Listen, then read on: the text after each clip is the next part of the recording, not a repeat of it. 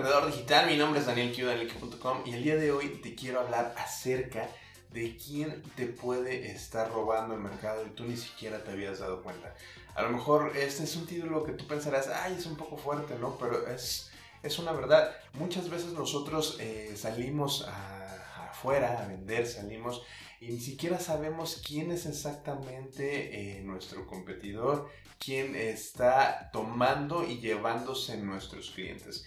En el programa, en el día de hoy, te quiero hablar acerca de eso, de quién te está robando eh, tus clientes, aunque tú no te estés dando cuenta, para que lo puedas identificar y en el transcurso del tiempo, una vez que vayas aplicando esos conocimientos que te estoy eh, proporcionando sobre marketing o marketing digital, tú los puedas implementar en tu negocio, en tu empresa, en donde tú estés invirtiendo tiempo para generar ingresos. De esta forma, tú vas a poder maximizar los esfuerzos que tú estás haciendo. Y bueno, pues te lo cuento en un momento.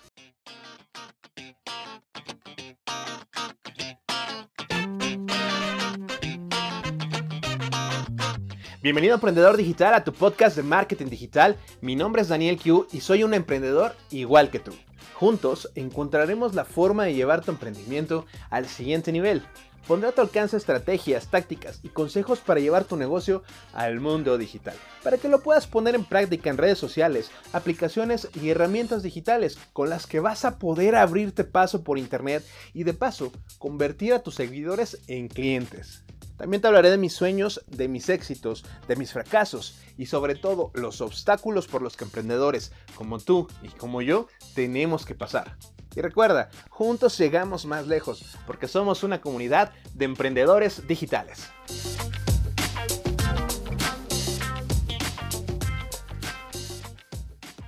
Siempre que nosotros iniciamos lo que es un emprendimiento, eh, normalmente empezamos en pequeño, empezamos con un pequeño negocio, empezamos con algo que a lo mejor está dentro de nuestras posibilidades, no nos damos a lo grande. Cuando iniciamos, recuerda que lo que estamos haciendo, pues es que estamos haciendo básicamente todo, las, la, la parte de la administración, la parte de la limpieza, la parte de las cobranzas, la parte de servicio al cliente, eh, contabilidad, eh, ventas, tú estás llevando toda esta parte cuando inicias un emprendimiento y a veces suele perder muchas, eh, muchas áreas de oportunidad, tienes muchas áreas de oportunidad porque estás perdiendo foco en, algo, en cosas importantes. Eh, conforme vamos aprendiendo y conforme nos vamos metiendo más a lo que es nuestro negocio, nos vamos enamorando más de él o eh, vamos generando esas habilidades que a lo mejor al principio no teníamos, ya sea porque nosotros empezamos eh, pues con otra persona, trabajándole a otra persona y ahora que iniciamos nuestro proyecto, lo que estamos haciendo es empezar a aprender habilidades que no teníamos en ese, en ese tiempo cuando trabajábamos para otra persona.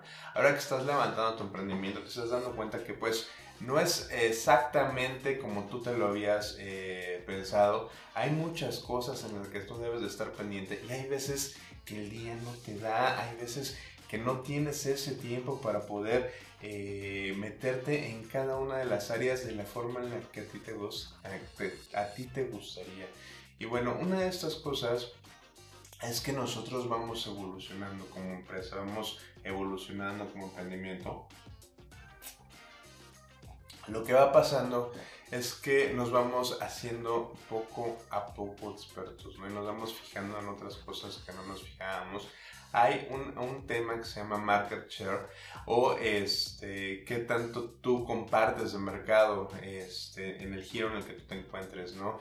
Eh, cuando me refiero a qué tanto eh, compartes el mercado es de, de esa rebanada de pastel que está allá afuera, que son tus clientes, de ese pastel, ¿cuántas personas te están comprando a ti? te están comprando el 100%, nada más te está comprando un 5%, un 10%, un 15%. ¿Quién te está comprando de todo ese pastelote que tienes ahí afuera para podértelo comer tú solo?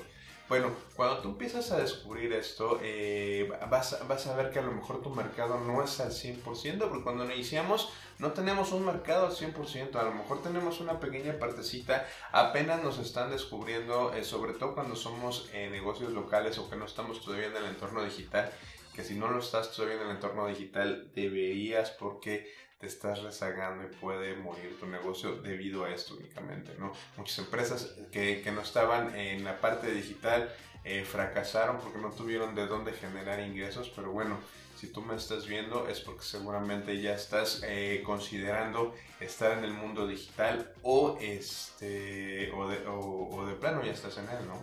Entonces, lo que tú debes de saber es qué tanto porcentaje de ese pastel te estás comiendo, Para, poder hacer una planeación, para ver si todavía puedes tener eh, más penetración en el mercado, es decir, que puedas tener muchísimos más clientes, ¿no? De los que tienes actualmente. ¿Qué es lo que te quiero hablar el día de hoy? ¿Cómo puedes saber quién te está, robando el mercado? Para eso es necesario que yo te empiece a hablar de un concepto que se llama producto sustituto. El producto sustituto es un concepto que se usa en marketing para denominar un producto que tiene las mismas características, ya sea un producto o sea un servicio, este, que tiene las mismas características que el tuyo. Por ejemplo, cuando estamos hablando de este, un producto sustituto, déjame darte, eh, ejemplificarte con una aspirina, ¿no? Cuando tú dices aspirina, eh, estás pensando en realidad en la marca, en la marca de Bayer, que le puso aspirina al, compuesto químico que es ácido acetil salicílico, ¿no? Entonces, esta, eh, esta aspirina su producto sustituto es cualquier aspirina en el mercado, ¿no? Cualquiera que tenga el compuesto activo que sea ácido acetil salicílico, entonces tú lo puedes comprar y vas a tener exactamente las mismas características de un producto que de otro. Lo único que va a cambiar en realidad es el empaque. El empaque va a ser pues eh, diferente, ¿no? Ya no se va a tratar de Valle, ya se va, a se va a tratar a lo mejor del Dr. Simi, se va a tratar eh, a lo mejor de farmacias similares o cualquier otro producto, cualquier otra marca que tenga ese compuesto activo. Estos productos que son eh, sustitutos, cuando tú conoces esto puedes saber quién está haciendo tu competencia. Por ejemplo, vamos a pensar que tú estás vendiendo tacos al pastor. La, competencia que tú tienes, tu producto sustituto directamente, son otros tacos al pastor. Entonces, una vez que tú sabes esto, cuál es, cuál es el producto sustituto, vas a poder identificar quién está haciendo tu competencia.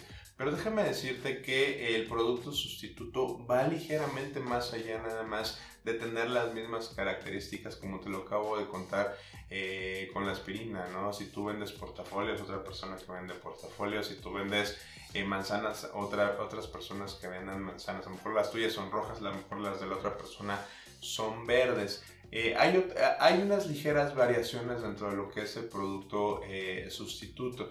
Vamos a pensar que estamos hablando de un producto sustituto ligeramente eh, parecido.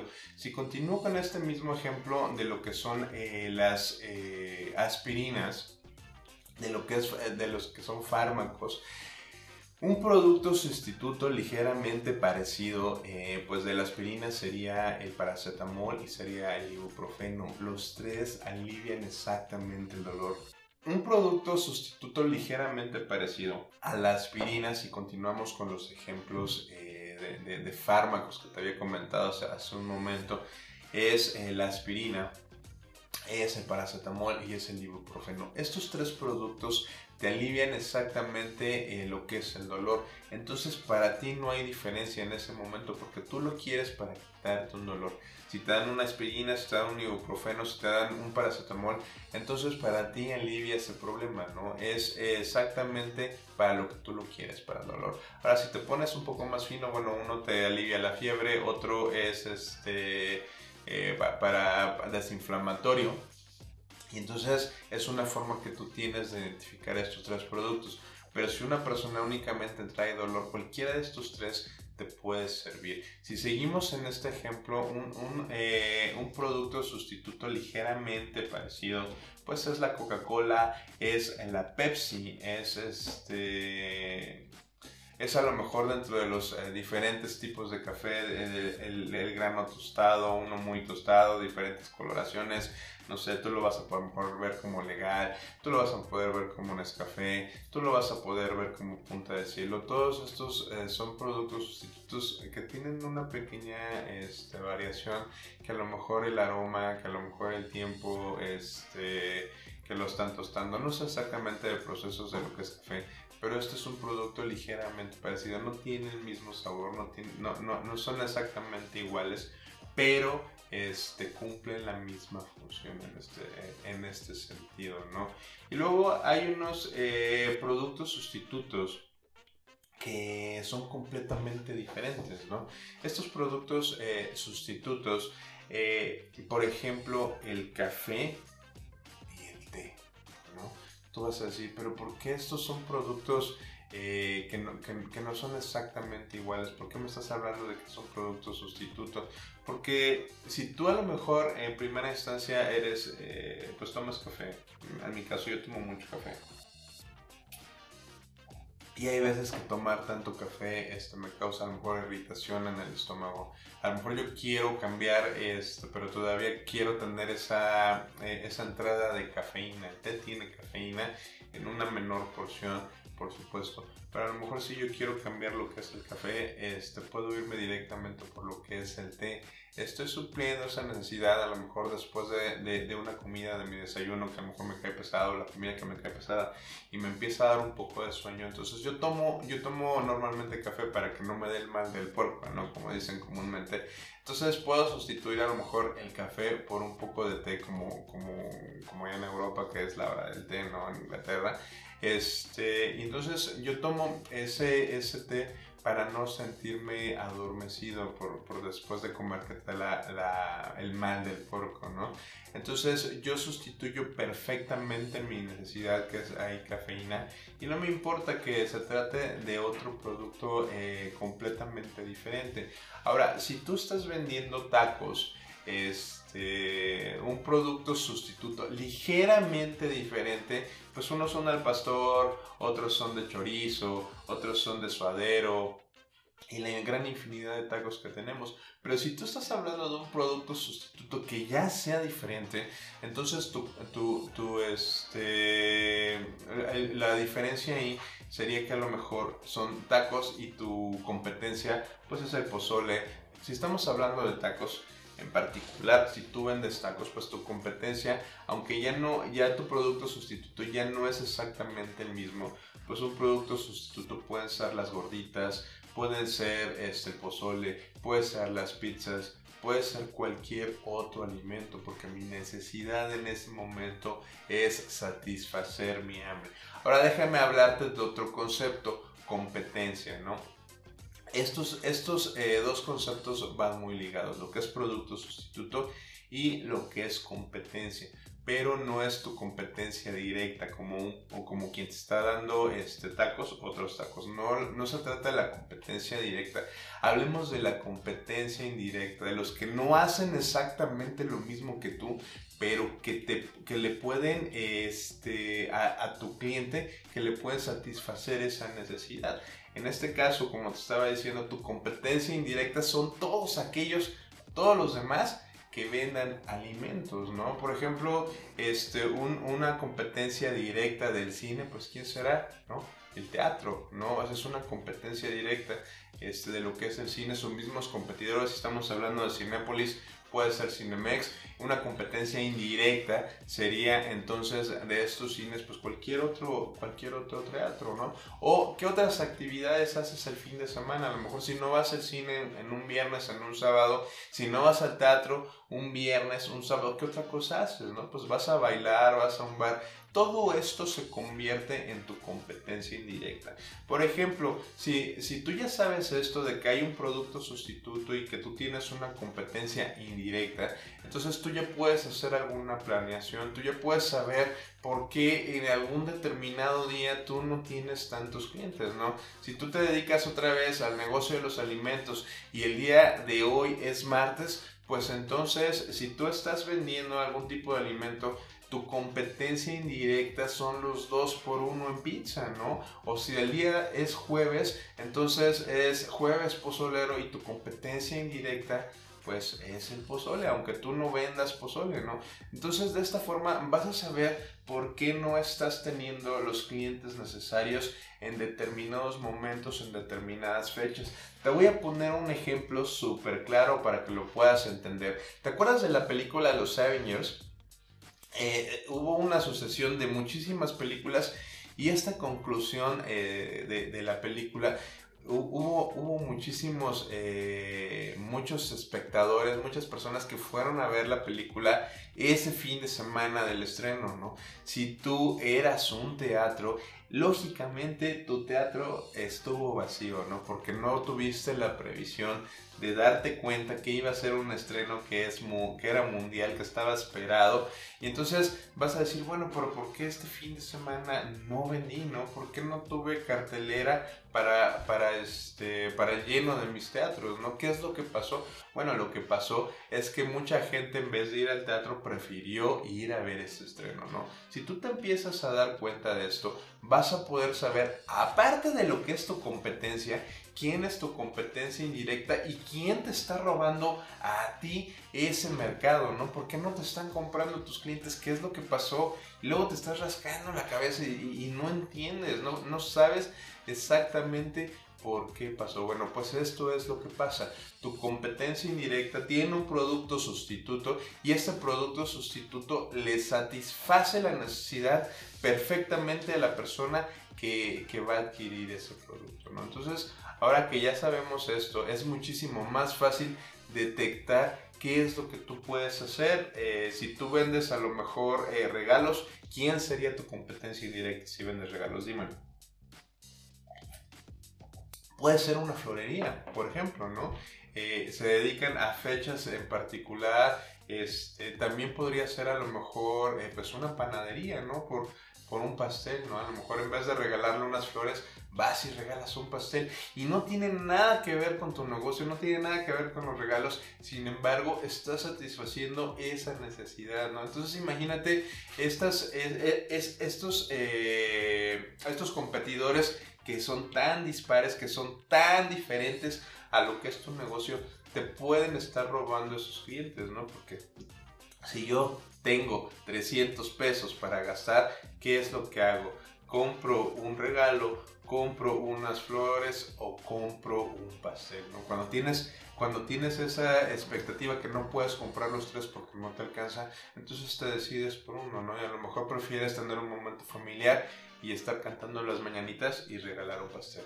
O prefieres tener un momento más íntimo, sales con tu pareja, este, regalas unas flores y entonces a lo mejor también te alcanza para, para, una comida, no lo sé. Entonces, este tipo de, si tú ya tienes este tipo de información, vas a poder prevenir algunas eh, fugas de clientes y que no te los roben, ¿no? En el caso de los alimentos, el 2x1 de las pizzas, podrías tú hacer una promoción similar en esos días que se le antoje a lo que sería tu cliente prospecto. Y esto es básicamente de lo que yo te quiero hablar el día de hoy. Ahora que ya sabes quién es tu producto sustituto, quién es tu competencia indirecta, puedes poner manos a la obra, puedes empezar a eh, hacer algunas planeaciones, algunas estrategias. Y esto va muchísimo más allá, no, no nada más es el negocio local, no nada más es, es lo que está cerca, ¿no? Ahorita con, con, con los negocios digitales, con las personas que tenemos en Internet, puede haber muchísimos productos sustitutos que van a cubrir tu necesidad y entonces debes de estar muy consciente de eso para que puedas eh, mejorar algunos momentos sobre todo que te baja mucho la venta que tú los puedes prevenir como este ejemplo que te había comentado hace ratito de, de una película que es súper esperada y que entonces este, los cines se llenaron pero todos los teatros se vaciaron eso, eh, esa información puede ser de mucha utilidad para ti, ¿no? Este, hasta aquí el programa del día de hoy. Si tú eh, quieres hacerme alguna pregunta, pues déjame eh, tu pregunta en los comentarios. por favor, déjame tu calificación. Si quieres que yo te, este, que en algún momento hable de algo en particular, un tema a lo mejor que te esté interesando, este, ya sea de marketing o de marketing digital, hazme las preguntas, hazme, la, hazme las peticiones y yo con mucho gusto vamos integrando esto. esto e, este programa eh, de marketing digital para emprendedores digitales de lo que se trata es que tú aprendas de una forma muy sencilla este, utilizar el marketing a tu favor para que puedas generar más negocio para que puedas tener ese crecimiento que estás eh, buscando. Y bueno, mi, idea, mi intención es poder cubrir esa necesidad tuya este, a través de estos programas, Entonces este programa es para ti, este, así que pues sí me gustaría que interactúes directamente con nosotros. Si me estás viendo desde YouTube, déjame tus comentarios, comparte, suscríbete a mi canal. Si me estás oyendo desde un podcast, por favor, este, pues califícame como tú creas necesario, porque recuerda que esto es para ti y si tenemos esa interacción, vamos a poder seguir creciendo juntos. Hasta aquí este video, mi nombre es Daniel Q. Nos vemos pronto.